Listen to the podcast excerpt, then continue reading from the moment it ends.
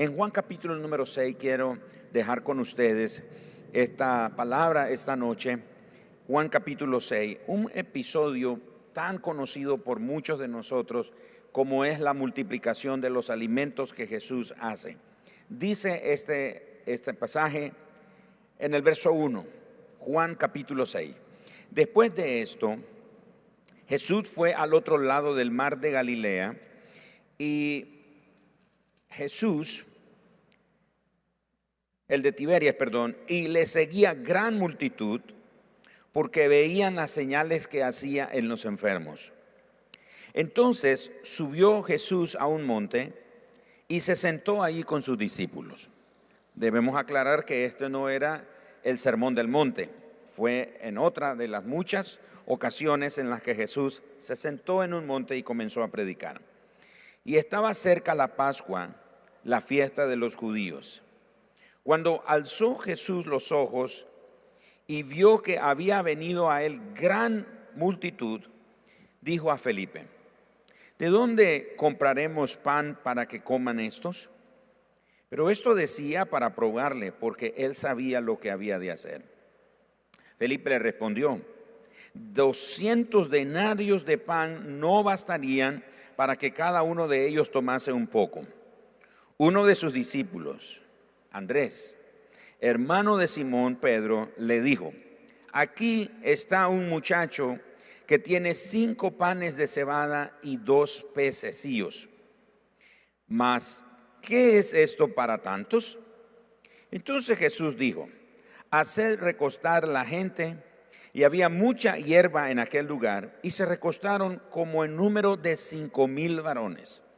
Y tomó Jesús aquellos panes, y habiendo dado gracias, los repartió entre los discípulos y los discípulos entre los que estaban recostados, asimismo de los peces, cuanto querían. Y cuando se hubieron saciado, dijo a sus discípulos, recoged los pedazos que sobraron, para que no se pierda nada. Recogieron pues y llenaron doce cestas de pedazos que de los cinco panes de cebada sobraron a los que habían comido. Aquellos hombres entonces, viendo la señal que Jesús había hecho, dijeron, este verdaderamente es el profeta que había de venir al mundo. Pero entendiendo Jesús que iban a venir para apoderarse de él y hacerle rey, volvió a retirarse al monte él solo. En esta escritura, hermanos, es interesante lo que podemos encontrar. Yo sé que usted dice, oh, yo sé esa, esa historia, Jesús multiplica los, los alimentos, el pan, los peces, todo es multiplicado, todos comen, se sacian y Jesús hace no solamente esa multiplicación, sino en otra ocasión con cuatro mil personas. Y posiblemente usted está como los niños en la escuela dominical, en el salón de clase de la iglesia, cuando el maestro llega y dice, hoy voy a hablar de David y Goliat, los niños comienzan a contar la historia. Dice, oh, ya sé esa historia y David mata a Goliat con una onda y le corta la cabeza, etc. Los niños interrumpen porque ellos conocen la historia. Posiblemente algunos de ustedes están en esa misma posición ahora. O si yo sé de lo que trata ese pasaje. Pero hay unas palabras ahí que las hemos pasado por alto la mayoría del tiempo. En este pasaje encontramos dos preguntas, dos preguntas muy parecidas.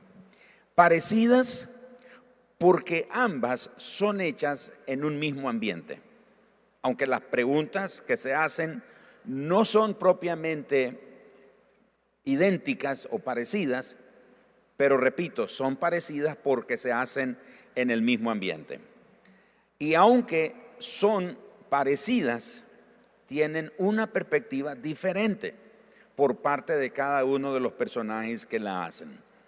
La primera pregunta es hecha por Jesús. En el versículo número 5 dice que Jesús alzó los ojos y vio que había venido a él una gran cantidad de gente, una gran multitud. Y volteándose con Felipe, volviendo a ver a Felipe, le hace esta pregunta. ¿De dónde compraremos pan para que coman todos estos? Es interesante que Jesús hace esa pregunta porque alguien diría, pero Jesús, yo creo que lo, lo más práctico es que hagas un milagro aquí. Pero Jesús hace una pregunta y es, ¿de dónde sacaremos para que coman esto? Viendo a Felipe, no sé si estaba a la derecha, a la izquierda de Jesús, frente a él, no sé. Pero Jesús vuelve a ver a Felipe y le hace esa pregunta. Felipe, ¿de dónde sacaremos pan para que coman estos? Esa pregunta queda ahí aparentemente en el aire y luego encontramos a Felipe reaccionando. Pero la segunda pregunta ya no es hecha por Jesús. Ahora la segunda pregunta la hace Andrés. Noten ustedes el verso 9 de Juan 6. Andrés, que es hermano de Pedro, dice, aquí está un muchacho que tiene este, esta lonchera que su mamá le preparó para el almuerzo. Tiene panes de cebada y dos pececillos. Y Andrés se hace esta pregunta, más, ¿qué es esto para tantos? Entonces vemos que las preguntas son parecidas por el contexto en el que ellas están, pero cada una de ellas tiene una perspectiva diferente por parte del que hizo la pregunta. Así que la pregunta de Jesús no es porque él realmente no supiera lo que iba a suceder. Dice el texto en el verso número 6, pero esto decía, escuche, esto decía para probarle, porque él sabía lo que había de hacer. Anticipadamente Jesús ya sabía lo que había de hacer. Él ya sabía lo que había de hacer. Pero dice que Jesús hace esa pregunta para probar a Felipe. Hermanos, hay tiempos en nuestra vida definitivamente en la que el Señor nos prueba. creo que fue el miércoles pasado que hablé sobre el propósito de la prueba y el propósito de la tentación.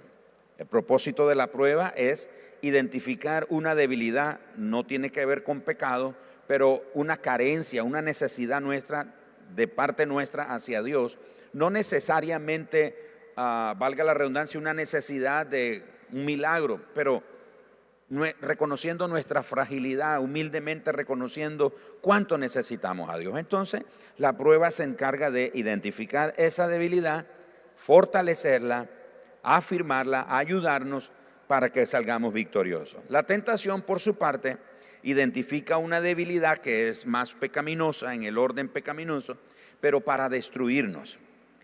Y este texto dice que Jesús hace esta pregunta para probar a su discípulo, pero que él sabe lo que ha de hacer. También en esta situación podemos observar que todos, como Felipe y Andrés, todos actuamos en formas diferentes en una situación similar. Aquí hay dos, cuatro, seis, ocho, diez, doce, conmigo catorce, quince, 16, 17 o como creo 18 personas habemos aquí hoy en, este, en esta reunión. Eh, los del equipo de alabanza, multimedia y dos parejas de líderes que están aquí esta noche. Y si en este momento hubiera un temblor aquí en este, en este auditorio, yo yo le aseguro que todos vamos a actuar de formas diferentes. No faltaría los que comiencen a pegar gritos. Así es, de una manera fuera de control. No faltaría los que se tirarían debajo de la silla para tratar de cubrirse. No faltarían los que saldrían corriendo y pegando gritos también. Se saltarían por la ventana, no irían por las puertas, saldrían lo más rápido que puedan. Posiblemente yo fuera el primero en, salir. Todos vamos a actuar de forma diferente en una situación similar. Porque unos reaccionan y otros responden. La persona que reacciona le da poder a la situación que está enfrentando. Cuando usted y yo reaccionamos, le estamos dando poder sobre nosotros a una situación o una persona. El que responde le quita el poder a esa situación o a una persona. Pero en este texto bíblico encontramos una reacción y una respuesta. La reacción es de Felipe. ¿Cómo reacciona Felipe? Él no sabe que Jesús sabe lo que va a hacer, pero su reacción es sacar cálculos de cuánto dinero se necesitaría para enfrentar una situación de esa naturaleza.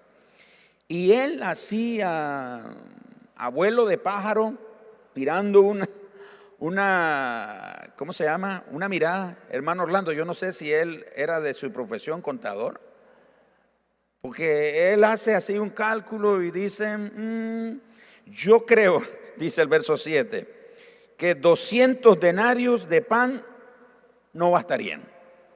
A esa conclusión llega Felipe en ese momento. Esa es su reacción. Él reacciona de esa manera. Cuando él está reaccionando de esa manera, le está dando poder y le está dando autoridad a la situación, que lo controle a él. Sin embargo, Andrés responde. La persona que responde le quita poder, le quita autoridad a la situación. En este caso, Andrés responde, aunque lo hace de una manera tímida y de una manera dubitativa, pero presenta su respuesta. Y su respuesta dice el verso 8, uno de sus discípulos, Andrés, hermano de Simón Pedro, como que es de familia ese asunto. ¿Ah? Porque vieron a Pedro, Jesús va caminando sobre el, sobre el mar, sobre el agua, y, y todos se espantan. Y dice Jesús, no tengan miedo, soy yo. Y Pedro dice, si eres tú, manda que yo camine sobre las aguas. Qué atrevido. Pues parece que eso es de familia. Porque este Andrés, no sé cómo hizo para identificar a ese chico, hermano Dayton. No sé cómo hizo. No sé si ya lo había fildeado en el, en el viaje, ya había visto que ese niño de vez en cuando se detenía, abría su loncherita y daba unos pellizcos ahí como, como esos trabajadores. Yo a veces veo en la calle señores que están barriendo las calles o constructores, etcétera. A media mañana los veo que van y abren su, su, su morralito y comienzan a picar algo del almuerzo, ¿verdad? Para tener fuerza para continuar. No sé si este niño hacía lo mismo. Y en algún momento Andrés se había fijado. No sé si lo había identificado y he dicho, bueno, este niño lleva comida, así que será bueno que yo le tenga el ojo cerca porque en algún momento me puede ser útil. Quizás él conocía el refrán que dice que el que a buen árbol se arrima, buena sombra lo cobija. Entonces Andrés dice, hey, aquí hay alguien. Y note, hermano, este hermano de Simón Pedro le dijo, aquí está un muchacho que tiene cinco panes de cebada y dos peces, dos pececillos.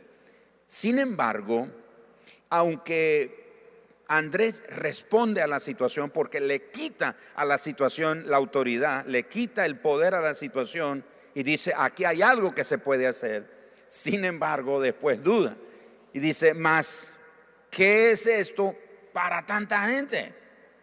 Así que nosotros vemos que en esta situación en la que Jesús está con sus discípulos, como dice el texto, estaba probándolos a ellos. Jesús tiene una gran lección para ellos y una gran lección para nosotros. ¿Sabían ustedes que generalmente cuando leemos este pasaje nos enfocamos más en la multiplicación como el milagro en sí sin embargo, el verdadero milagro en este episodio estaba en el hecho de que Jesús sabía lo que había de hacer. El milagro no está en la multiplicación, sino en lo que Él sabía que hacer. Muchas veces nosotros estamos a la expectativa de un milagro y no hay nada malo en esperar y orar por un milagro. Hemos orado por milagros, y a veces Dios no nos responde como nosotros quisiéramos. Pero tenemos, o más bien no debemos de perder de vista que no, no debemos enfocarnos tan solo en el milagro. Debemos enfocarnos en lo que Dios sabe que Él va a hacer. Por eso titulé este mensaje, Él siempre sabe lo que hace. Él siempre sabe lo que hace. Así que el milagro verdadero estaba en lo que Jesús sabía que había de hacer. Ahora, otro detalle que muchas veces nosotros pasamos por alto es el hecho de que el milagro de la multiplicación, hermanos, no sé si cuál es la imagen que se le viene a la mente cuando lee este pasaje. No sé si se imagina a Jesús orando por eso, esa canastilla, esa lonchera que tiene unos ah, deliciosos panecillos que la mamá le horneó a este niño con peces, no sé si fritos a la plancha, no sé. No sé si se imagina usted a Jesús orando y milagrosamente como que se hace una montaña de pan y de peces. Pero no fue eso lo que sucedió. ¿Sabían ustedes que el milagro de la multiplicación no ocurrió en las manos de Jesús? Ocurrió en las manos de los discípulos. Y algunos de ustedes dirían, pastor, ¿cómo se atreve a decir semejante herejía? bueno, el texto bíblico nos dice, y no es una herejía. Verso número 11. Y tomó Jesús aquellos panes y habiendo dado gracias, los repartió entre los discípulos y los discípulos entre los que estaban recostados, asimismo de los peces cuanto querían. Lo que Jesús hizo solamente fue orar por los alimentos. Oró. Dijo, Padre, te doy gracias por estos alimentos. El texto no dice que, que, Jesús haya dicho, Señor, anticipadamente gracias por la multiplicación que va a ocurrir aquí. No, él solo dijo, te doy gracias. Él dio gracias por los alimentos y se los dio a los discípulos. Y dice, vayan, llévenlo. Cinco barras de pan, dos pececillos, no sé si fritos, a la plancha, no sé. Eso es lo de menos. Jesús ora por ellos y se los da a los discípulos. Y el milagro ocurre en manos de los discípulos y en medio de la gente. No fue Jesús el que multiplicó en sí el alimento, fue, fueron los discípulos. Lo que nos enseña que muchas veces nosotros estamos esperando como le pasó al pueblo de Israel cuando tienen que cruzar el río Jordán para entrar a la tierra prometida. Ellos estaban esperando que así como el Señor abrió el mar rojo, que el Señor abriera el río Jordán. El texto dice que hasta que los levitas entraron a las aguas del río Jordán y en cuanto las sandalias de los levitas tocaron las aguas del río Jordán, las aguas se dividieron. En otras palabras, si entramos a las aguas, el río se divide. Hay cosas que Dios hace soberanamente, pero hay otras en las que nosotros nos vemos involucrados. Y por supuesto, aclaro, no es un poco de Dios, un poco de la ayuda de Dios y un poquito de la ayuda nuestra. No, es Dios el que lo hace todo, por supuesto. Pero Él espera de nosotros una actitud. Y la actitud nuestra debe de ser de responder. Así que el milagro está no en la multiplicación, pero en lo que Jesús sabía que había de ser. Así que es muy probable que a esta hora, o en esta hora de prueba, perdón, quizás hay personas haciéndose estas preguntas. ¿De dónde sacaremos para los estudios de nuestros hijos? ¿De dónde sacaremos para los gastos médicos y las medicinas? ¿De dónde sacaremos para los gastos y compromisos del hogar? ¿De dónde sacaremos fuerzas y ánimo para continuar? La respuesta para estas y muchas más preguntas que son parecidas es esta. Dios siempre sabe lo que va a hacer. Mi hermano, le puedo asegurar hoy que Dios sabe lo que va a hacer. Usted está en el punto haciéndose la pregunta. Y es interesante que fue Jesús el que se hizo la pregunta. ¿De dónde sacaremos tanto pan para darle de comer a esta gente. Y seguramente usted está en ese punto donde se pregunta, ¿de dónde sacaremos? ¿De dónde sacaremos? ¿De dónde vamos a tener eh, la respuesta? ¿De dónde será que va a suceder esto? La respuesta es muy sencilla, como para los discípulos es para nosotros también. Dios siempre sabe lo que va a hacer. Ahora usted y yo estamos en el punto donde realmente necesitamos tener la expectativa como la tuvo Jesús. Y la expectativa era que Él sabía lo que iba a hacer. Nosotros necesitamos tener esa expectativa que el Señor sabe lo que Él va a hacer. Él siempre sabe lo que va a hacer. Los chicos cantaron hace un momento que si puedes creer en Dios, si puedes creer en el Señor, mira, quiero animarte esta noche, que vuelvas a creer en el Señor. Algunos de ustedes se sienten defraudados, algunos de ustedes se sienten desanimados, desalentados, porque piensan que Dios no respondió como quisieran. La respuesta que Dios le dio, quizás le pasa a usted como a Job. ¿Ha leído usted el libro de Job? En el libro de Job, Job le hace una, una serie de cuestionamientos al Señor. Y no sé si ustedes cuando leyeron el libro de Job se dieron cuenta de algo. Dios no le respondió a Job, valga la redundancia, con una respuesta. ¿Sabe cómo, le, cómo respondió Dios a Job? Manifestándose, con una manifestación de quién era Él, con una revelación de quién era Él. Tal vez usted no ha tenido la respuesta de lo que quisiera que Dios le responda. Y quizás lo que Dios está haciendo es revelándose a tu vida.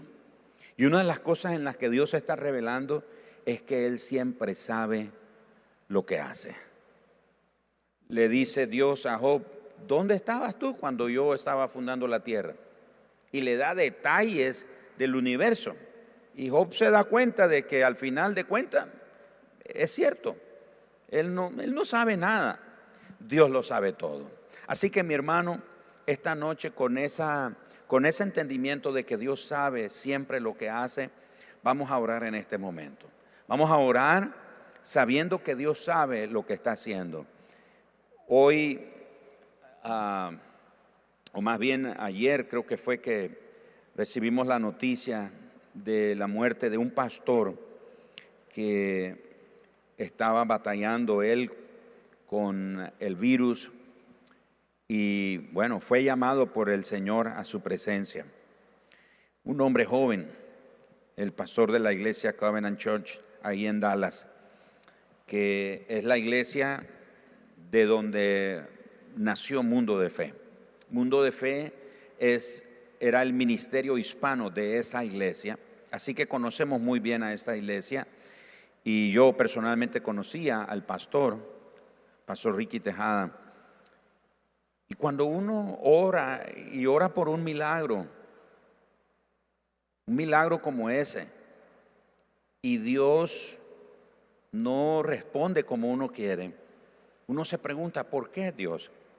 No perdamos de vista esto. Él siempre sabe lo que hace.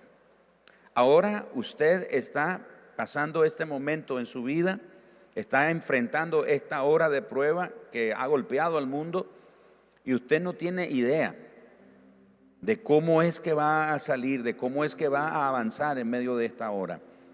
Pero Dios lo sabe. Dios sabe lo que va a hacer. Dios sabe lo que está haciendo en este momento. Dios sabe que usted y yo somos como Felipe. Comenzamos a sacar cálculos, comenzamos a sacar cuentas, comenzamos a, reaccionar ante la situación. Le damos control, le damos autoridad a la situación en nuestra vida y nos deja débiles, nos debilita. Dios lo sabe eso. Pero también Dios sabe lo que Él va a hacer. Él sabe lo que va a hacer con tu familia. Él sabe lo que está haciendo contigo en este momento. Él sabe la respuesta de todas esas preguntas que tiene. ¿Por qué? ¿Por qué a mí? ¿Por qué ahora? ¿Por qué en este momento? ¿Por qué tuvo que ser a mí? ¿Por qué no fue a otro?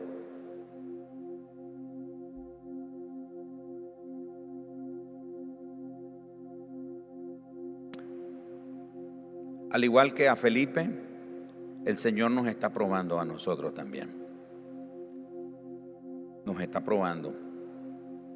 Pero vamos a salir fuertes, no vamos a salir debilitados.